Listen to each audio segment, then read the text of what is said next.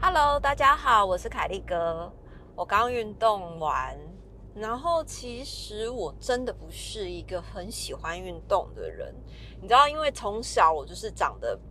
皮肤比较健康，比较黝黑，所以在小学的时候，班上只要有那种不管是个人田径赛啊、五十公尺短跑啊、垒球啊，然后射箭啊、跳远啊，全部通通都会派我去。那是因为我根本不是一个运动高手，所以这种困扰一直到我高中的时候都是这个样子。因为我天生就是长得比较皮肤黝黑，大家可能就会觉得我擅长各式各样的运动，举凡游泳、跑步、跳远、跳高。但我真的是跑不快，也跳不高，而且我游泳其实真的还好，我自己都学了四年才学好的，你知道，所以。我觉得皮肤黑真的很容易让人家觉得我是一个运动健将，可是殊不知我天生就很讨厌运动，我真的很不喜欢运动，因为运动像跑步这件事来讲好了，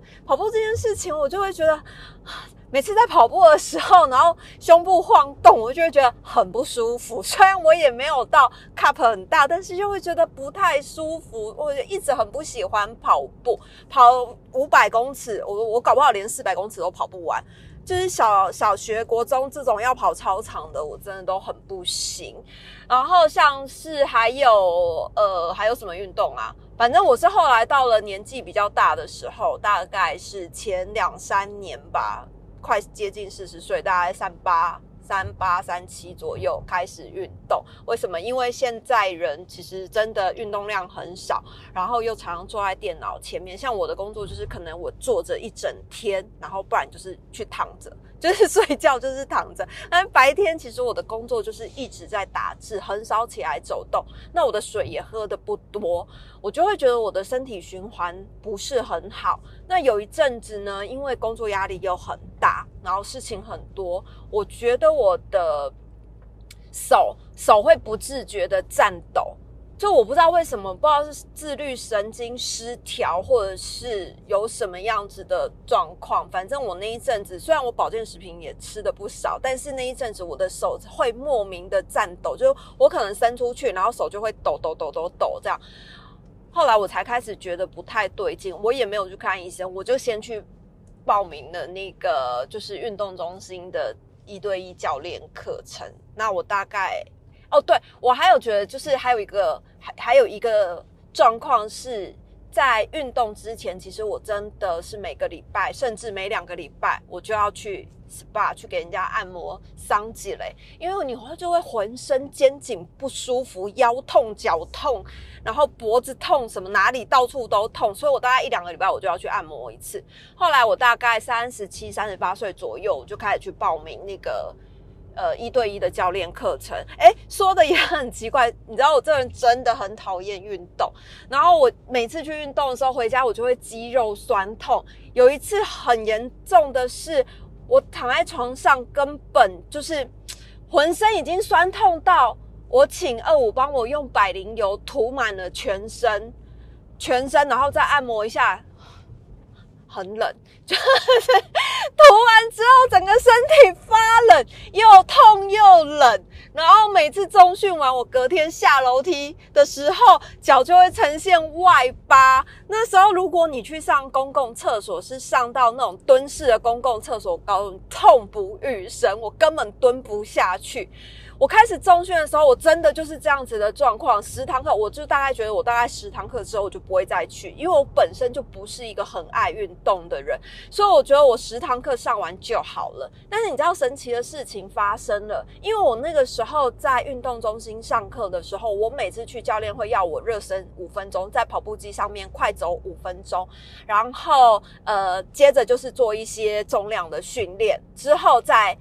快走，他要我快走，就是他不要到我心肺很快速这样子，就快走就好了。因为我也有告诉他我不喜欢跑步，就快走，再快走三十分钟，所以一共是大概呃九十分钟的运动训练。我一周大概去一次到两次，一次到两次哦。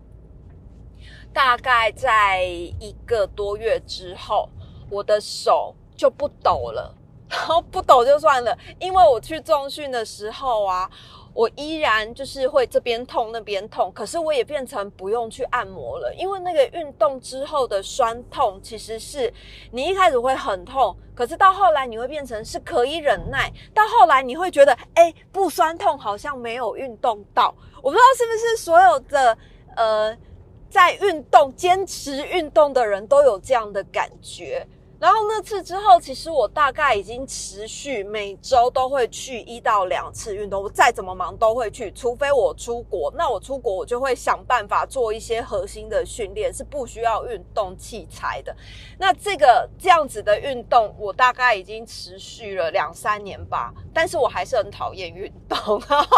我也换了非常多教练，因为我的第一个教练是一个大学刚毕业的女生。女孩子，然后她在训练我的时候，其实就会做一些比较核心，然后跟肌耐力的训练。因为我个人就是肌耐力很不好，然后核心也不好。后来她要出国去念书，她大概教了我半半年还一年吧，我忘了。然后她就出国了。后来她把我推荐给另外一个教练，这个教练呢，他主要是呃，属于是。呃，非常热爱健身的教练，他是要那种健美比赛的健美先生，所以他常常会出国。他出国只为了要去比赛，他根本不是出国玩，他是看哪边有比赛，他就想要去拿那个奖杯，因为他把自己训练的非常好。那他就跟我讲说，你知道吗？练健美的人呢，是要天生的条件。假设说你的天生条件不好，他也会告诉你不用练了。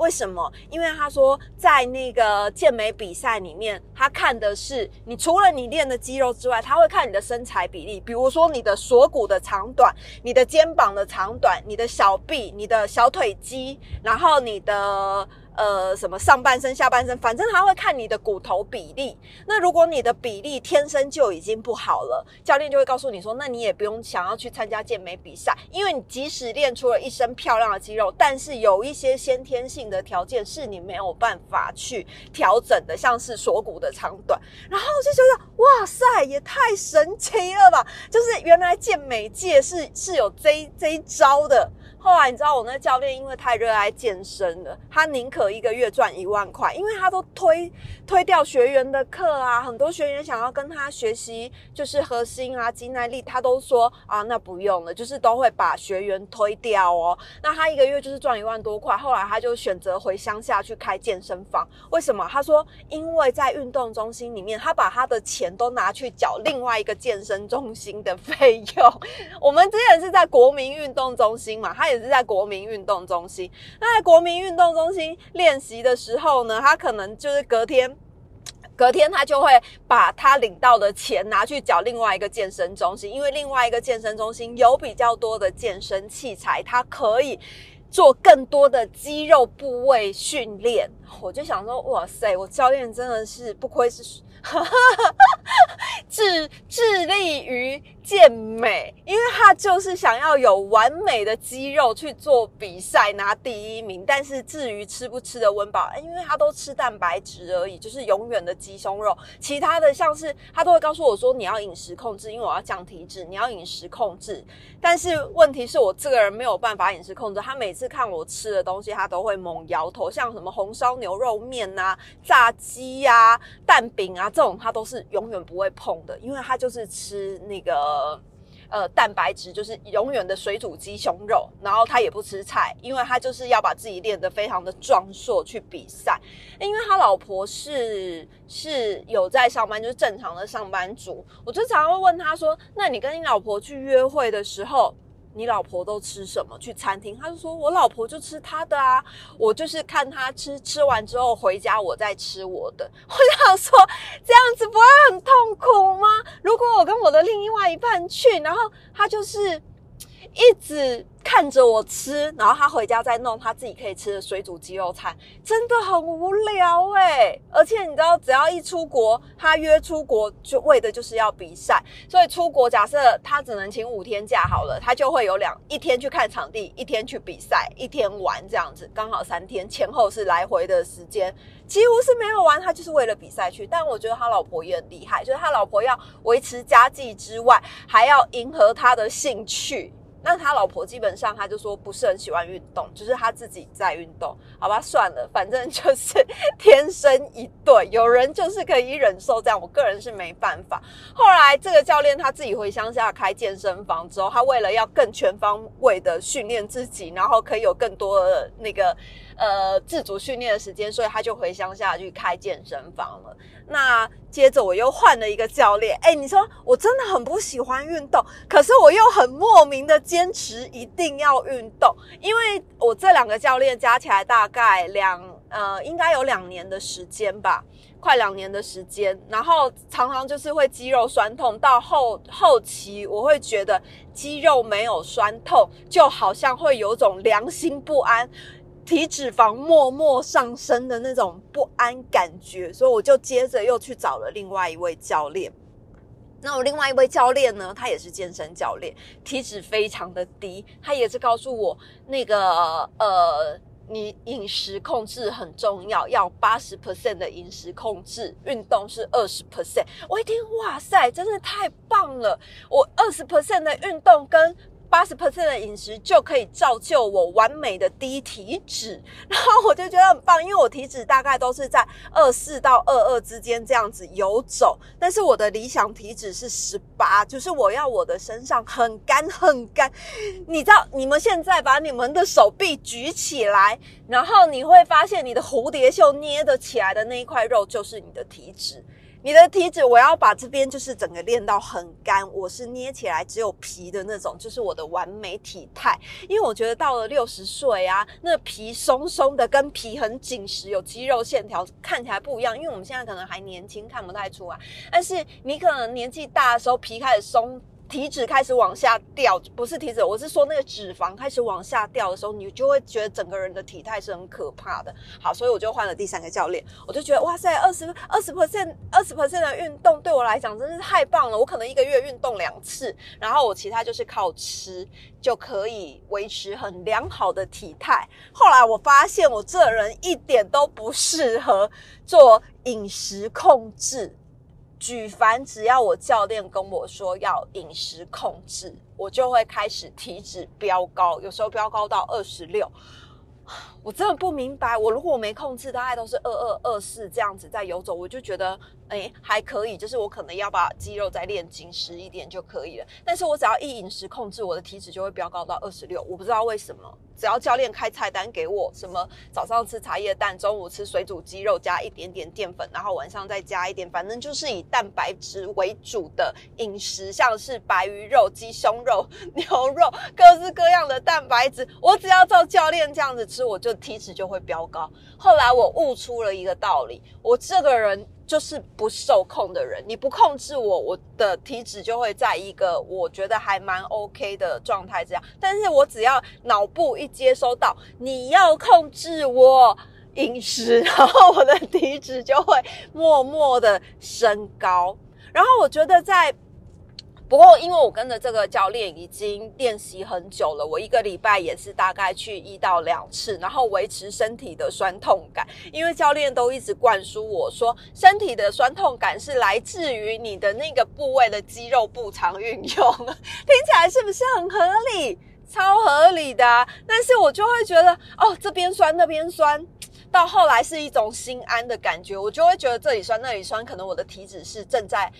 脂肪被破坏，我的体脂即将要下降，我就常常这样安慰我自己。后来小鹿在住院的那半年的期间，我就是真的完全没有办法去健身房运动，我也没有办法去跟我的教练学习，所以我就在医院里面用弹力带。因为你知道，荒废了一个月没有运动的时候，你的那个罪恶感会很严重。我不晓得为什么，但我还是很讨厌运动。我的罪恶感很严重的时候呢，我就会在医院里面，我去买那种。就是去迪卡侬，它有卖那种很便宜的弹力带，就是有小条的，也有大条的，然后各式各样不同的呃。弹度、弹力度，所以我就会用那个来做，比如说深蹲的动作、抬腿的动作练屁股，然后或是或是走路的时候，我也会绑那个，就是有一点半蹲走这样子，就是训练我的呃臀部，因为你知道我本身是一个屁股很扁平的人。从很年轻就这样，因为我年轻还没生小孩之前，我个人觉得我的体脂应该是一个十来趴而已。但是生完小孩变二十几，大家都说我很瘦，但是其实你知道我的体脂肪真的不瘦。后来我那一阵子在医院，其实我就是自主训练，那肌肉只要有一点点酸痛，隔天有一点点酸痛，我就会觉得呃太棒了，体脂在消耗，就自己安慰自己。而且因为刚刚讲到我从很年轻的时候，其实体脂就呃。那那个屁股是很扁平的。那一阵子，我常常在研究，就是那个，因为我都觉得翘臀是天生与生俱来。我就我妈就是天生翘臀呐，她不管怎么样，屁股都超翘的。所以有一阵子，我就很想要去买那种日本人，他都会发明一种那种，就是穿在屁股里面的假臀部。假屁股就是它，就像一件内裤一样穿起来，所以你在穿你的牛仔裤或者是裙子比较合身的衣服的时候，你的屁股线条就会很美。但是其实那是假的，就像是一个坐垫那样，只是它是缝在内裤里面一体的。你就是把内裤穿上来的时候，假屁股就穿上了。我就觉得那个发明很棒，但我从来没有买过啦。那我就觉得，反正我一辈子大概就是就是扁平屁股，可能都没有办法。会有那种漂亮的屁股曲线出来。后来神奇的事情是，你知道我去运动之后，除了改变我的手抖，因为我有阵子不是我说自律神经失调，我可能会手抖嘛。我去运动之后，其实我的手手抖的症状是不药而愈，然后还有肌肉酸痛，就是常常肩颈酸痛也不药而愈。还有一个我觉得最棒的是体态的改变，因为我可能呃运动持续运动大概两个月左右，你就会发。现你的那个呃身体的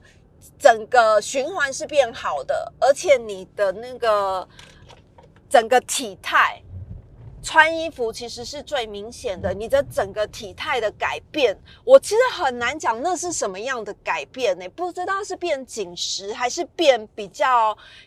比较小只，其实我也不太不太知道怎么形容，但是你知道吗？那一整个感觉呀，就是你的整个身体看起来，整个人站立的时候是好看的。然后包括我觉得最大的收获是我的屁股长出来了。就是你常常在做一些腿部的训练，不管是后踢、抬腿，然后或是深蹲，其实对于你的核心有帮助之外，我觉得最大的收获就是我的屁股整个是。往往上提臀有翘起来的感觉，然后我就觉得啊，真是太棒、太开心了！就是原来运动意想不到的收获是这样，难怪以前大家都想要为了。瘦下来而运动，但我没有想过，原来运动是可以让你的体型有所改变。这是我觉得这几年来运动最大的收获。还有有一些身体里面的构造，我之前常常在运动的时候，身体的年纪就是有一种体脂机，它其实是可以测试身体的年纪嘛。然后那个我之前身体的年纪大概有在运动的期间，都是维持大概在三十四岁到三十六岁之间，就是差不多是有的时候最。低是可以到三十一岁哦，可是，在小鹿住院那半年，我比较没有常常去运动的时候，那个礼拜那那那半年，我的身体年纪测出来大概都是四十一岁，就是很吻合。我也没有比较老，但是就是吻合我身体，我的年纪四十一岁。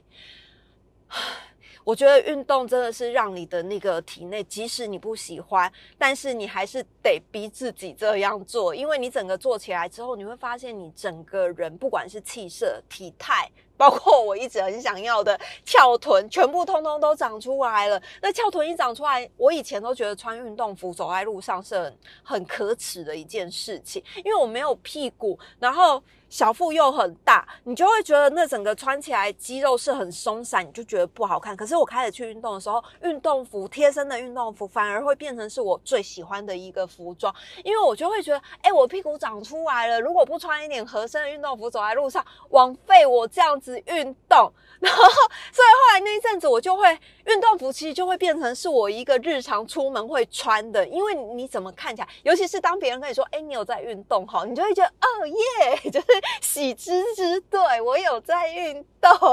真的很骄傲啊。但你知道，我心里面还是讨厌运动，就我真的没有办法喜欢它。可是当别人称赞你的体型变了，你也看到你的屁股就是。翘起来了，然后你的身体的年龄也轻了，包括你的身体一些机能，你都觉得更好，神清气爽，你就会觉得啊，持续运动好像也不错。后来又开始继续，就是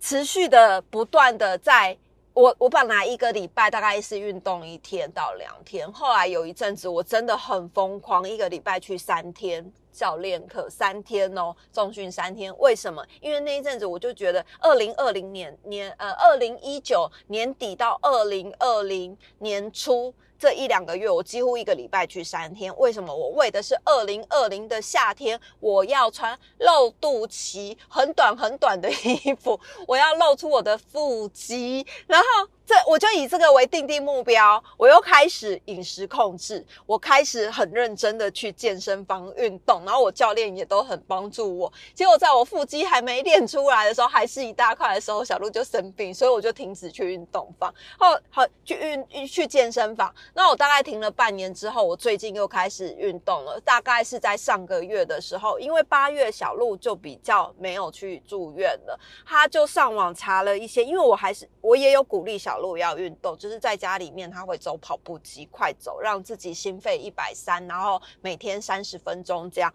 那他后来有一次就是上网去查，因为他的血管在做化疗的时候，其实它会变得比较硬，比较硬的时候，你在压它的时候，它其实血管会跑。他都说我的血管很弹，就是摸起来很弹。那他自己的血管是因为打化疗药剂打到就是整个很硬，他就上网查了一些那种像是。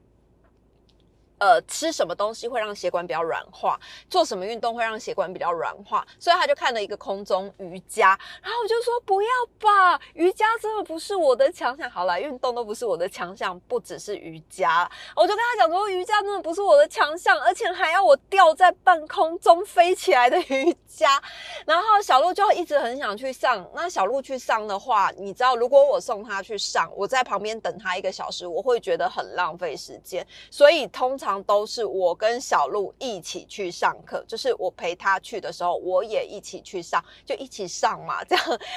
我这个人就是也是个疯子啊，明明就不喜欢，但是你要我做，我还是可以做，所以我就陪小鹿一起去上课。然后去上课的时候试了一堂，小鹿就非常喜欢那个被吊起来的感觉。但是你知道，每次吊起来，该逼都超痛。我们那天第一堂课回家的时候，两个人隔天躺了一天，然后该逼很。痛，而且我骨头又很硬，就是我的整个像芭比娃娃那种，不是都会有关节可以转的吗？我是完全没办法转，就是肢体很僵硬。我之前在重训的时候，我的教练就有这样跟我讲，因为我的肢体太僵硬，我的关节。不够灵活，所以我很多的动作没有办法做到很好，有些肌肉就没有办法训练到。他就很建议我先去做瑜伽，好吧？因为刚好小鹿要去上空中瑜伽，我就跟他一起去上空中瑜伽，到现在也上了大概五六堂以上了吧。但是我吊起来，我都还是觉得该冰很痛，因为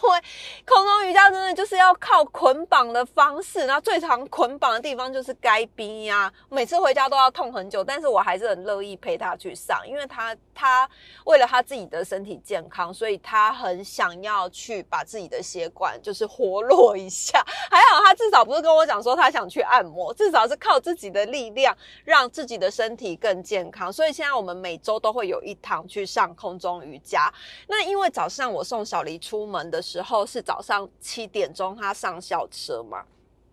他上校车完之后，通常我就会回家，或是我就会进进小小去进办公室这样，然后进办公室有的时候下午我就会去找台北的教练运动，但我就觉得如果有的时候我七点送他上校车，回家之后这中间如果我还可以再找一个家里附近的运动中心我去运动的话，那我回家就是呃八点开始运动，八点到九点这样这段期间我运动完其实还很早嘛，九点。再回家可能就是九点半，我觉得这样子的生活时间运用，我可能会比较好一点点，所以我又找了一个那个运动的地方，所以我最近在学泰拳。我找了一个泰拳的教练，然后他在教我泰拳，然后我的目标也不是要去比赛、要去打架，而是纯粹为了要降体脂跟身体健康。然后，因为像核心训练的话，我本来就已经有一个教练是在教我核心训练的。然后，虽然现在就是还没有回去上课，但是其实核心训练那一套大部分就是我之后还是会回去找原本的教练做核心训练。那我泰拳的教练呢，他其实也可以做核心重量。训练也可以做泰拳训练，而且他说在我家附近就只有他在教泰拳。我想，哇塞，泰拳 也是一个我们以前在电视上面才能看到的拳击赛。我就跟他讲说，好，那你教我泰拳，就是我们就是来训练。那我的目标就是要健身。防身，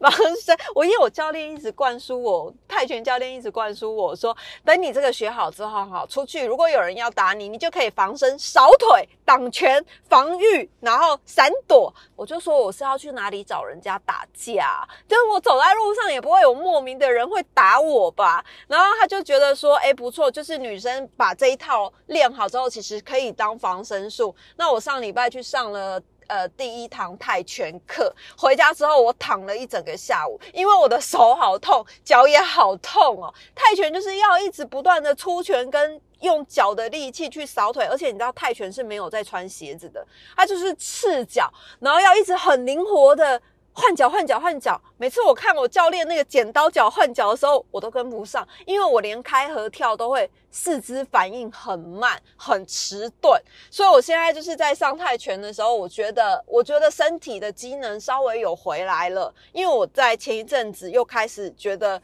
手这边痛那边痛，肩颈那里痛那里痛的，所以这一两个诶，算是这一两个月，小鹿不用去开始去住院，我们就一直在不断持续的。有运动的时候，其实我觉得整个人的精神跟整个体态